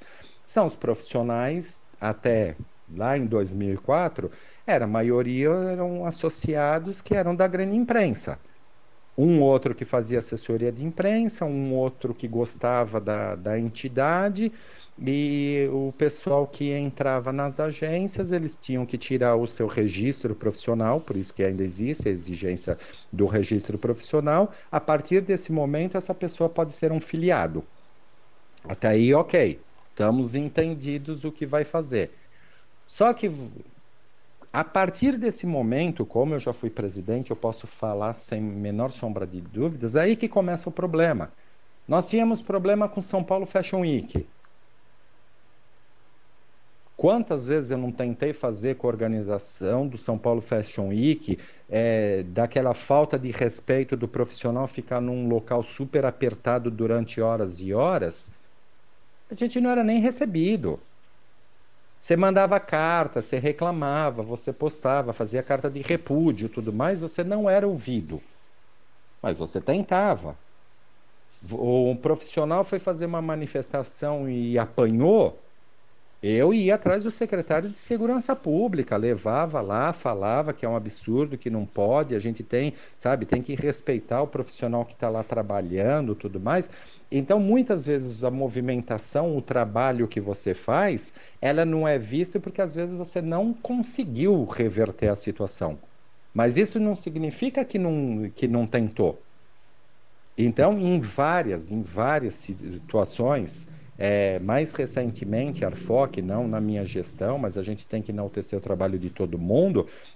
Eles fizeram várias reuniões com profissionais que trabalham na área musical, que fazem show, para conversar até com casas noturnas. É, a gente pede que, assim, pede, dá um tratamento diferenciado para quem tem ARFOC, que são profissionais, que sérios que estão lá trabalhando para fazer, sem nada contra, a gente não quer impedir ninguém trabalhar, tem é, de estar tá fazendo, mas assim, é, são pequenos filtros que você está tá, trazendo que, que eu falo, isso daí vai trazendo um grupo maior, capacitando melhor essas pessoas e dando melhor condição de trabalho. Então, muitos trabalhos nós tentamos, a gente tenta fazer. Agora, se ela é colocada em prática ou não, tem N coisas que, que dificultam. Eu acho que esse rótulo que a Arfoc ela é de quem faz futebol, ela é, é muito mais assim um rótulo colocado por nós mesmos do que por outras pessoas, porque eu vejo muitas pessoas falando assim, não, não mando um orçamento sem anexar a tabela da Arfoc, que ela está me respaldando de eu estar tá fazendo aquela cobrança. Até vou fazer um parênteses, a gente volta nesse assunto, a gente está falando de tabela, a gente falou de mercado de trabalho e tal. Eu, certa vez, presidente da Arfoc, eu convidei algumas pessoas, a gente estava numa reunião, tinha lá 20 profissionais, principalmente muitos de início de carreira, muitos locopress, é, que os fragalance e tudo mais tal. Daí eu peguei algumas folhas em branco, algumas canetas e distribuí para essas pessoas e entreguei para eles e falei assim: não coloque nome, é, isso daqui eu não estou avaliando nenhum. Eu gostaria que vocês colocassem no. Eu gostaria que vocês colocassem no, no papel a sua percepção do seu custo para trabalhar com fotografia. E deixei livre. Daí, um, ah, eu gasto 50 reais de combustível por semana, mais 10 reais de lanche, e as pessoas foram colocando tudo mais, tal. Beleza, embaralhei os papéis, não queria crucificar, julgar ninguém, quem sou eu para julgar alguém? Eu simplesmente peguei aquele papel, fiquei completamente estarrecido de ver a forma com que aqueles profissionais, a percepção que eles tinham do custo do trabalho da fotografia. Eu falei, meu, preciso fazer algum trabalho. Daí eu me reuni com o, com o rapaz do, do sindicato, o economista, ele conhecia o pessoal do Diese, e nós sentamos, debruçamos, eu fui contando as particularidades da profissão, e o cara foi fazendo, elaborou uma tabela, uma tabela da seguinte maneira. Um, custo do equipamento. Um corpo de uma câmera, seja qual for, pode ser de 2 mil, de 10, de 30 mil. Você coloca esse valor, dois anos depois você tem que trocar uma câmera digital. Divide por 24, é o seu custo que você tem mensal, porque depois de dois anos você precisa trocar lente, flash, cartão, blá, blá, blá, tudo isso. Daí você desce mais um pouquinho, daí você coloca. Você precisa internet, banda larga, laptop, não sei o que, vai colocando tudo isso. Beleza, você vai chegar num valor diluído, dividido por mês, num valor X. Ok, isso tudo foi para que eu conseguisse trabalhar. Só que agora eu preciso da minha remuneração. Qual o seu salário pretendido? Não importa, você coloca seu salário pretendido quanto você quer. Eu acho que meu trabalho vale mil, vale dois mil, vale um piso da categoria, cinco mil. Você coloca. Você precisa de um plano de saúde. Você tem que colocar lá. Você precisa de uma previdência privada. Você precisa de um seguro de vida. Beleza. Terminou isso daí? Soma o primeiro com o segundo. Coloca o imposto da sua nota. Daí você vai ver que hoje, para você trabalhar, ter um salário razoável, você tem que faturar 8 a 10 mil reais. Todo mundo vai falar assim: ah, você está louco. Não, não estou é louco. Eu tô te, eu tô te é mostrando em número. Eu tô te é mostrando em número. Né? É Se você quiser ter um salário que não é nada absurdo nessa faixa de piso de mercado de trabalho, você conseguir manter o seu equipamento ok, tudo mais, tal Daí todo mundo me chamou de louco. Daí o que, que você faz? 8 mil, beleza, eu faço tantos trabalhos por mês, tal. Você vai dividir, você vai chegar no seu custo unitário. Você vai chegar no seu custo unitário. Daí você fala isso para as pessoas. Ah, não, você está sonhando. Não tô, estou te mostrando como o como deveria ser. É assim, se você vai fazer ou não, não cabe a mim decidir. Se você vai trabalhar, se tem um pai que está te bancando, se você está usando sua indenização, o que você está fazendo não é problema meu. Mas eu estou te mostrando como deveria ser. Sim. Entendeu? Então muitas pessoas elas não entendem como você vai precificar o porquê. Sabe, quanto custa uma 328? Quanto custa uma câmera rápida de ponta? Quem tem uma não tem nenhuma, você tem que ter dois corpos. Você precisa ter. Então assim, é uma série, é uma série de detalhes é, que você tem que se preocupar, que você tem que fazer, e as pessoas têm que saber. E, e se você não sabe, como que você vai expor isso para o seu cliente? Verdade. Né? Então, mas vamos lá. É, não, sobre a questão da Arfoc, só finalizando, é. De fato, você conseguiu me convencer na questão de burocracia e nomenclatura. Infelizmente, a gente não tem para onde correr muito. É como você falou, é o prédio vai ficar ali, mas mesmo assim eu acho que daria para a gente abranger um pouco mais é, para a questão, por exemplo, dos eventos. Até o Daniel falou, no Rio teve uma época que a Arfoca organizava o carnaval. O carnaval é, é, um evento que vem crescendo nas grandes capitais uhum. e que de fato eu acho que a Arfoca poderia sim ajudar os, fot os fotógrafos que, que também trabalham nesse, Cons conseguimos, eventos. conseguimos em São Paulo pelo menos pelo menos que SP Tours, quando faz o credenciamento, que hoje está é, tá com a liga, que eles pedem o registro profissional. Legal, legal. Já foi um avanço. Legal. Na prática, não funciona. Não, né?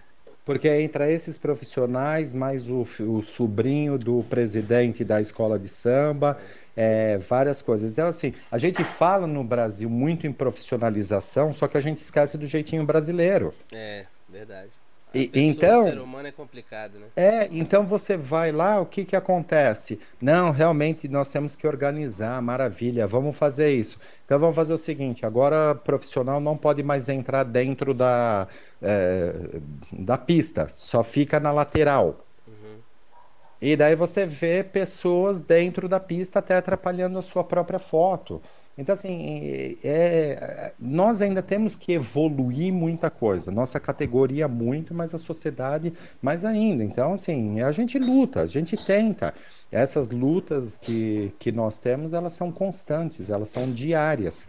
E, e não dá para. É difícil agradar todos. Sim. Agora, só um, uma ressalva que eu faço. Não desanima como você desanimou logo no começo, quando você foi ajudar o nosso parceiro Léo. Porque assim, a entidade é isso, é o debate. Isso que você está fazendo é maravilhoso. Esse canal ele tem que virar o canal oficial da Arfoc Minas Gerais nessa área. Tem que estimular que um outro faça para os outros profissionais de outras áreas dentro do, do jornalismo, dos repórteres fotográficos, que seja feito, para a gente poder ter esse papo. E espero logo em breve que isso não seja um papo, um monólogo, assim, uma discussão só entre o entrevistador, uma pergunta, esse bate-papo. Eu gosto de debate, eu gosto de pessoas que discordem de mim. Eh, eu vou poder expor meu ponto de vista, ela vai expor o dela e com o maior respeito e carinho. Porque a gente tem que viver na diversidade, a gente não pode ser tão polarizado como nós vivemos hoje. Sabe? Então tem que ter, você tem a sua opinião, eu tenho a minha, minha e a evolução do ser humano é quando você se permite a ouvir, a aprender e a mudar. Sem dúvida. Não necessariamente Nessa mudar pra, pelo. É, exatamente. É. Mas é isso que é a evolução do ser humano. Então eu acho que o que falta muito é isso, em todas as áreas. E na nossa, então. E assim, dá para ver que tem pessoas que às vezes vêm assim, ai não, nossa, mas é o fotógrafo, é uma pessoa inatingível, que não chega. Até o dia que a pessoa é, me encontra e conversa, fala, cara, eu falo, meu, eu sou de carne e osso, eu sofro, eu tenho os mesmos problemas que todos, eu estou aí nessa luta diária, é, como todos. Então é, é, isso, e o que a gente precisa, assim, não tem, tem que desmistificar. Eu estou aqui, eu sou um trabalhador, e só que eu tenho que falar para todos que eu lutei muito, eu batalhei muito para estar. Né? Então, assim, e todo mundo tem, vai ter a sua oportunidade. E tem tanta coisa para ser feita, tem tanta coisa. Eu brinco, assim, é, que na verdade não é uma brincadeira, é uma, é uma forma lúdica de falar, mas eu acredito que uma pessoa com, com conhecimento técnico, um equipamento fotográfico e força de vontade nunca vai passar fome. É verdade. Só que a pessoa tem que entender que ela precisa se sujeitar, se sujeitar, que eu falo na melhor forma possível, se sujeitar a fazer trabalhos que ela não pensava em fazer. Porque muitas vezes você fotografa não o que você quer, é o que o cliente precisa.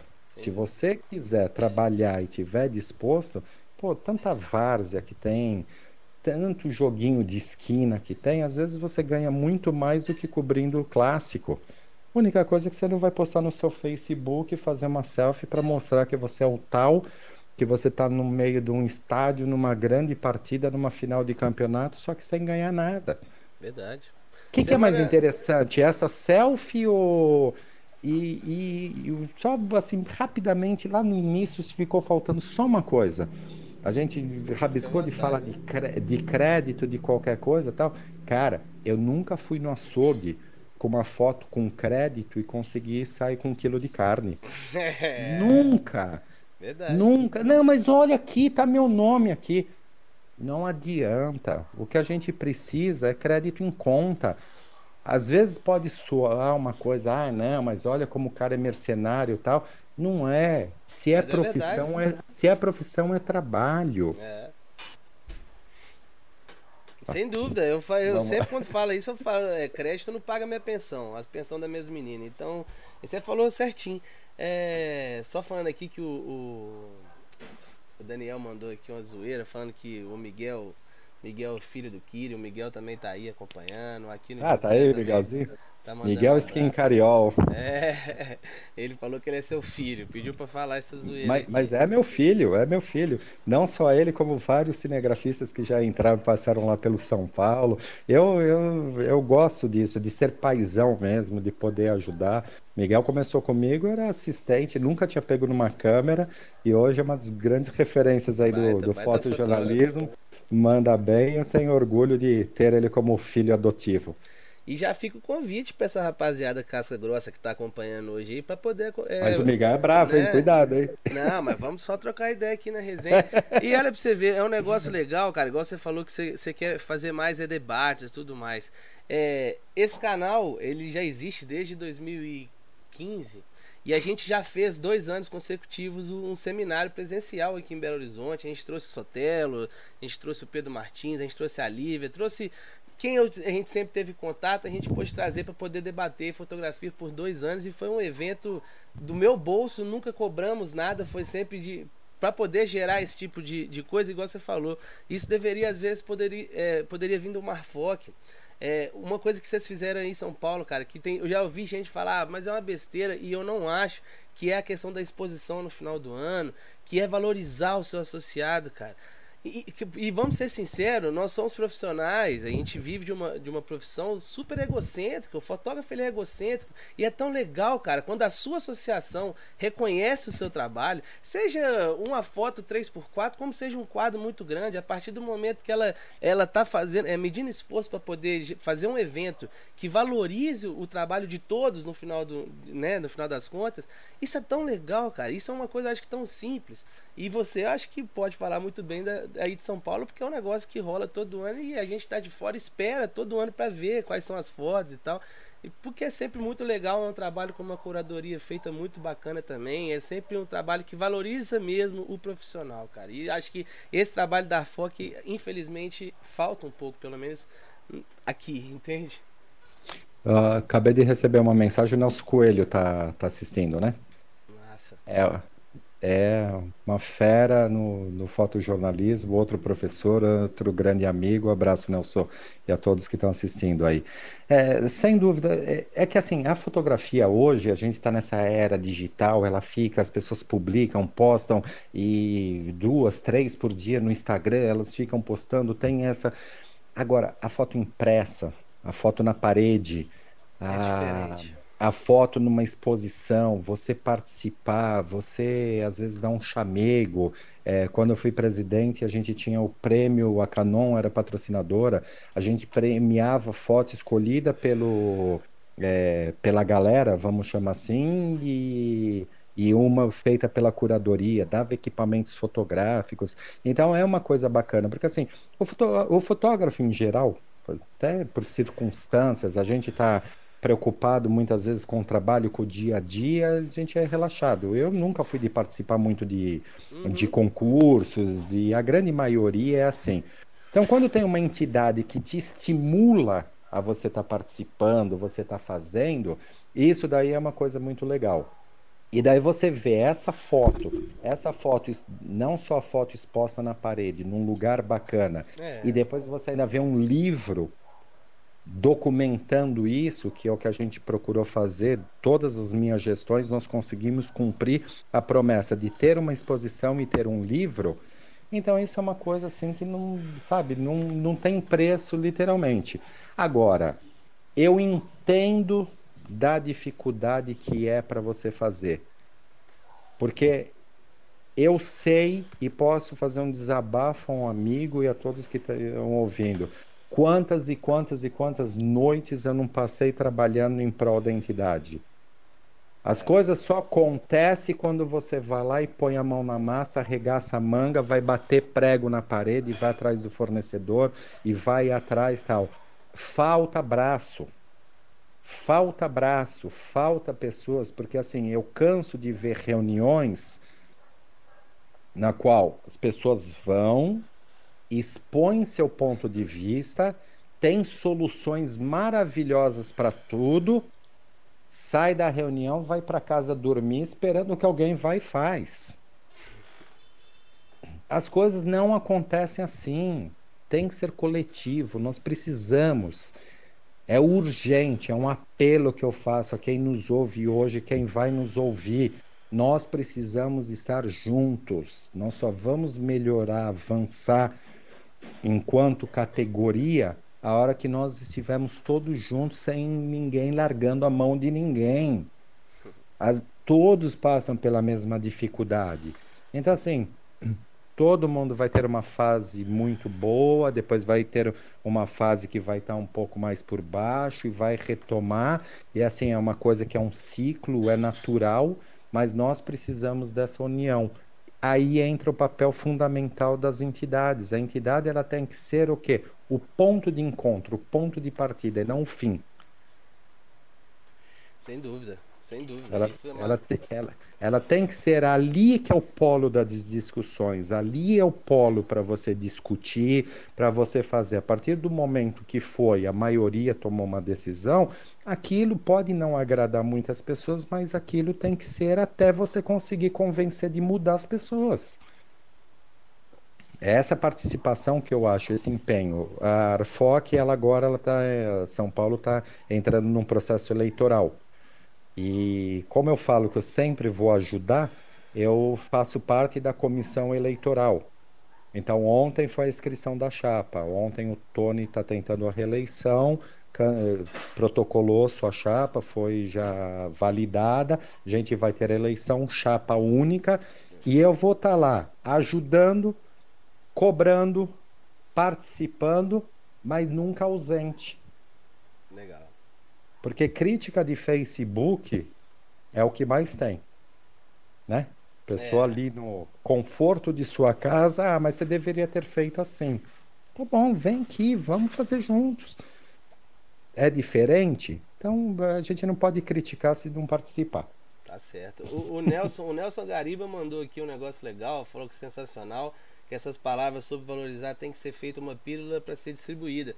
Você que não conhece o canal, tá chegando hoje. Durante a semana a gente solta um vídeo por dia com várias pílulas das melhores partes da conversa. Pode ter certeza que essa vai estar. Tá.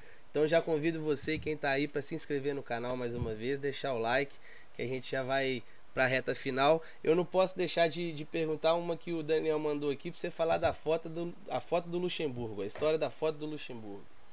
É, eu já conheço assim, essa história, mas eu queria que você contasse pra Não, o que é legal é que assim, o cara fala que é meu amigo, não sei o que e tal, daí ele me coloca numa saia justa dessa, num programa ao vivo que é... vai ficar gravado. Mas como é a gente tá. É, é mas como a gente está aqui num bate-papo, é legal. É, eu trabalhava em 2000 no esporte já e o Brasil ele foi eliminado precocemente da, da Olimpíada e o Luxemburgo era o técnico. Então a minha missão era fotografar a chegada de alguns atletas e do Luxemburgo no aeroporto de, de Guarulhos. Então fui, aquela muvuca toda, imprensa, polícia, tudo mais, fotografando a delegação e o último a sair foi o Luxemburgo.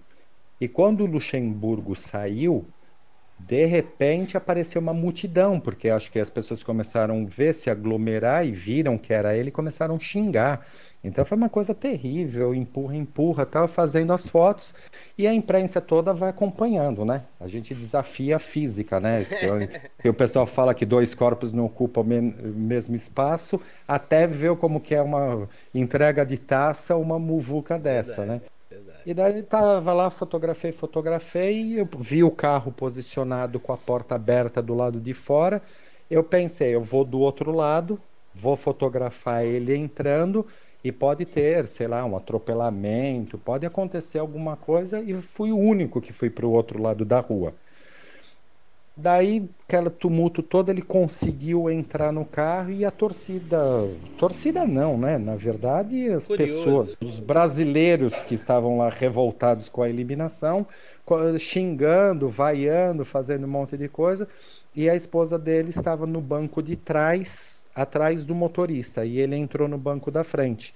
E daí eu fiz a foto que ele aparece ali e ela foi fez um gesto com aquele dedo para os torcedores. Eu fiz eh, aquela aquela foto que circulou, foi capa de uma das fotos mais publicadas, capa de quase todos os jornais do, do país com com essa foto e assim não dá para culpar o fotógrafo, né? Não Eu só apertei o botão. Só tava ali. Quem fez que segura a bronca. Mas é. isso, isso, te gerou alguma coisa, por exemplo, da não, parte eu, dele, dela, não, de, de advogado? Não, não, eu, né? não, não, eu tava lá. Eu, é, é um fato. Eu sou um profissional, tô lá, ela fez, eu registrei e a foto acabou viralizando. Na época não tinha nem tanta redes sociais, Sim. mas foi assim, puta, foi capa de.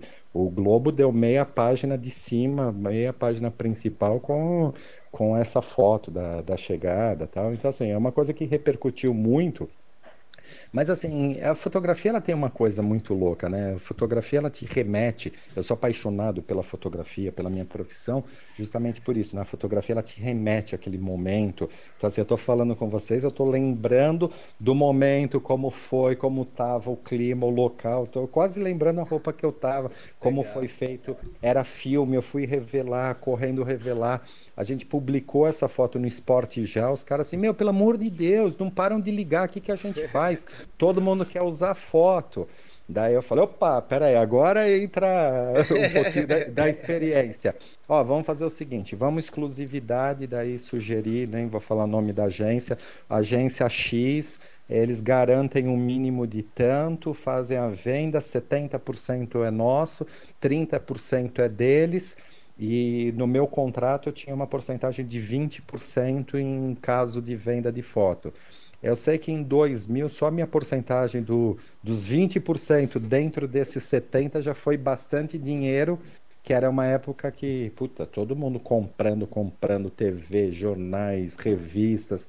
Foi uma coisa, assim, muito boa que você conseguia ganhar dinheiro, assim, com, com venda de, de fotos avulsas. Então, foi, foi muito bom fiquei, fiquei bem satisfeito e assim é uma das minhas fotos assim bem emblemáticas mas eu, eu sempre eu sempre falo assim pode parecer chavão uma grande bobagem ah qual a sua melhor foto? Eu falo ah, eu ainda vou fazer né?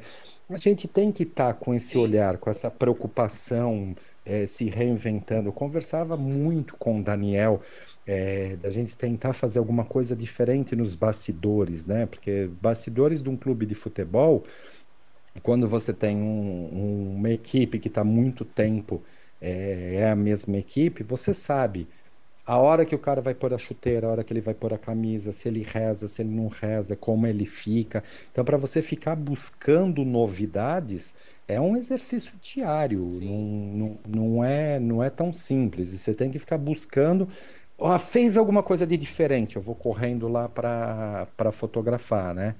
Então, esse tipo de, de exercício, de comprometimento e de muita responsabilidade. Porque eu não vou falar do atual elenco para não esquecer ninguém, mas assim, imagina você chegar num vestiário de futebol, tá Luiz Fabiano, Ganso, é, Pato, Rogério Ceni, todos mais. Você passa despercebido, todos se despem, vão lá colocar seu uniforme e tudo. É uma relação de confiança que não é da noite para o dia que você adquire e a pessoa saber ter a confiança que você não está lá para sacanear, de estar tá lá fotografando, é, fazendo uma coisa dessa, sabe? Então, assim, tem muitas, muitas nuances quantas coisas você não ouve de bastidores, quantas coisas que você não presencia, só que nós estamos lá para ver, registrar e somos surdos e mudos. Ninguém nunca vai saber da minha boca ou de grandes profissionais responsáveis de clubes o que se passou. Né? Então, nosso, nosso trabalho, então, essas coisas elas precisam ser enaltecidas e valorizadas, né? Sem dúvida, sem dúvida. Kiri, pô, a gente tá chegando no final. É, eu só tenho que te agradecer e te agradecer em público por uma coisa que eu não sei nem se você vai lembrar. Em 2017 eu tive a honra de poder fotografar pro São Paulo na taça. Foi a taça BH. Foi quando o Brenner, o Anthony, todo mundo. Eles, vocês ganharam e eu fiz o prim, do segundo ao último jogo, acompanhei toda a campanha e eu pude viver esse, esse vestiário. Então eu te agradeço. Você... Não, vou te falar uma coisa, agradece o Léo. É. Porque eu não te conhecia, quem te indicou foi ele. Olha, pra você ver, cara. Eu, Léo, tô precisando de um fotógrafo aí, tal, como eu já precisei aí, já contratei a Cris, já contratei várias pessoas aí, às vezes precisa vir e mexe, pipoca alguma coisinha, uma final de, uma, de um campeonato de base e tudo mais, e como eu disse, a diferença é que daí o pessoal fala, ó, oh, preciso de um fotógrafo em tal local, então eu contrato via minha agência, Vou lá, pago, a gente combina o valor, combina, mandou as fotos, pago o profissional tal, e depois eu emito a nota para o São Paulo e às vezes recebo lá na frente, Não. mas acabo honrando o compromisso. Mas é claro que eu, eu lembro, eu lembro disso. É uma pena que a gente perdeu um pouco de contato, porque essa, Normal, essa coisa. Natural. E, e, reaproximou quando eu descobri o seu canal e fiquei apaixonado. E mais uma vez, assim, quero muito parabenizar. Precisamos muito de iniciativas como essa. Conte comigo. Você falou que quer falar com um monte de pessoas. O Paulo Pinto estava nos assistindo. Favor, Fala com o Paulinho. Tem Paulinho, tem Orlando Kisner, tem o próprio Daniel que está aí. Essa galera toda do clube. Tem muita gente boa que trabalha no clube, que vai contar experiências, vivências diferentes. Então, assim, a gente, felizmente, o Brasil como um todo, como um todo, nós estamos muito bem servidos de profissionais. É verdade, é verdade. Nós temos excelentes profissionais. Onde você olha, você tem uma galera que manda muito bem, tem uma galera nova que está entrando aí, que está voando, que está fazendo.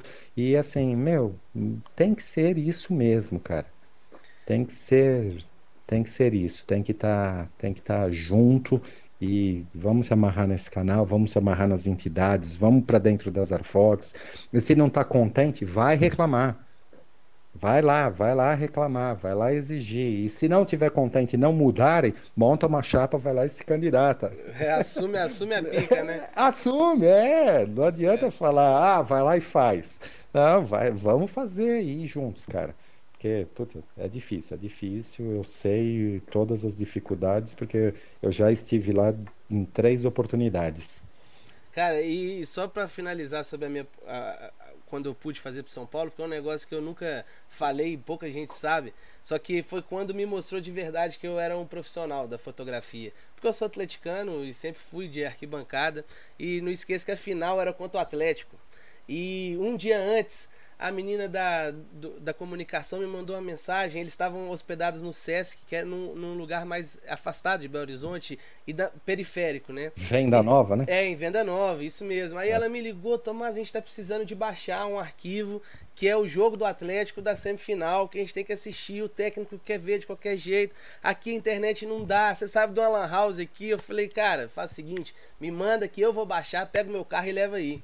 E eu, no meio do caminho, cara, eu fiquei com aquilo, falei, cara, eu tô indo prejudicar o meu time do coração, sabe? Mas com uma vontade, eu, hum. tanto que a gente foi campeão e eles me chamaram pra gente comer uma pizza depois, a gente fez uma festa no, no, no, no, no vestiário e eu me senti no meu post, eu até falei, eu fui campeão da Taça BH junto com os meninos, porque de fato é, é, é, uma coisa, essa vivência do clube é algo que poucos conseguem ter esse prazer e eu tive por sua causa, Sim. então meu muito obrigado, viu, meu amigo? Que bom, cara, eu fico feliz, mas assim, tem um, nas entrelinhas tem um recado muito legal nisso, né? Porque assim, não importa muitas vezes o time que você torce, né? Porque o, não, o profissional dúvida. é profissional, é como o atleta, a partir do momento que ele veste aquela camisa que ele está trabalhando, ele quer o melhor, então as pessoas têm que saber entender e conseguir dividir isso, né? Como eu disse, eu fiz revista de outras agremiações, e na época eu, eu tinha que torcer para que desse certo aquele projeto,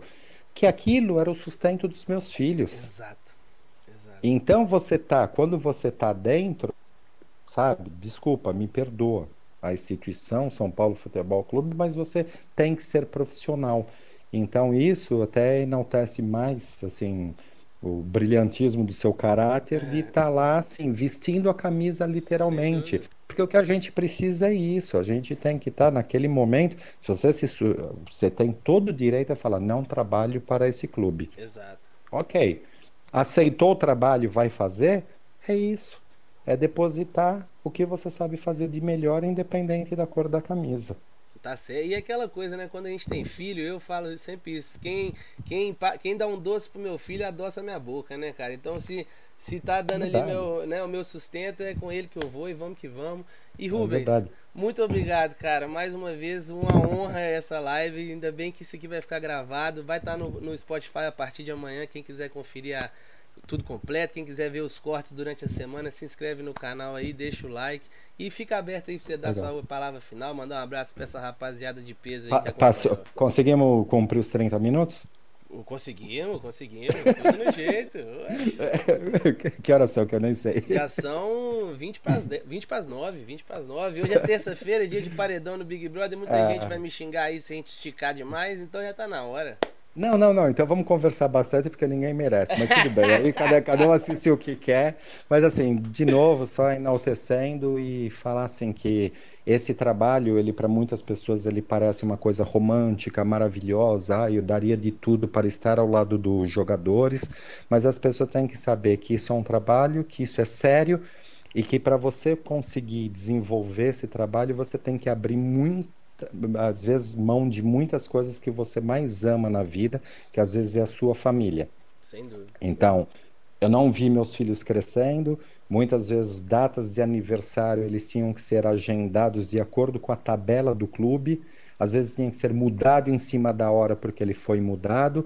Então, tudo isso, assim, saiba que no seu clube, vou falar agora para o torcedor do São Paulo, saiba no seu clube que tem alguém que é apaixonado pela fotografia, é apaixonado pelo, pelas cores do clube e tenta fazer a cada dia o melhor para o clube, para a fotografia, para mim e para o sustento da minha família.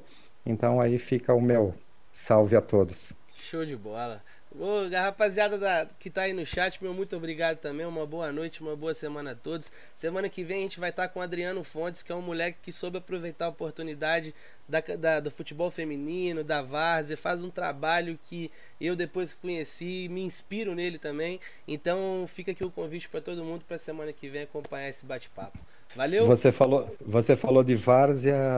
Ontem eu comecei a seguir um garoto, uma página que é futebol de várzea, alguma coisa assim. Desculpa Sim. que eu não lembro o nome exatamente. O cara fez um print, é, postou, nossa, que honra essa fera estar me seguindo, não sei o quê. Cara, você está fazendo um bom trabalho, está buscando seu lugar ao sol.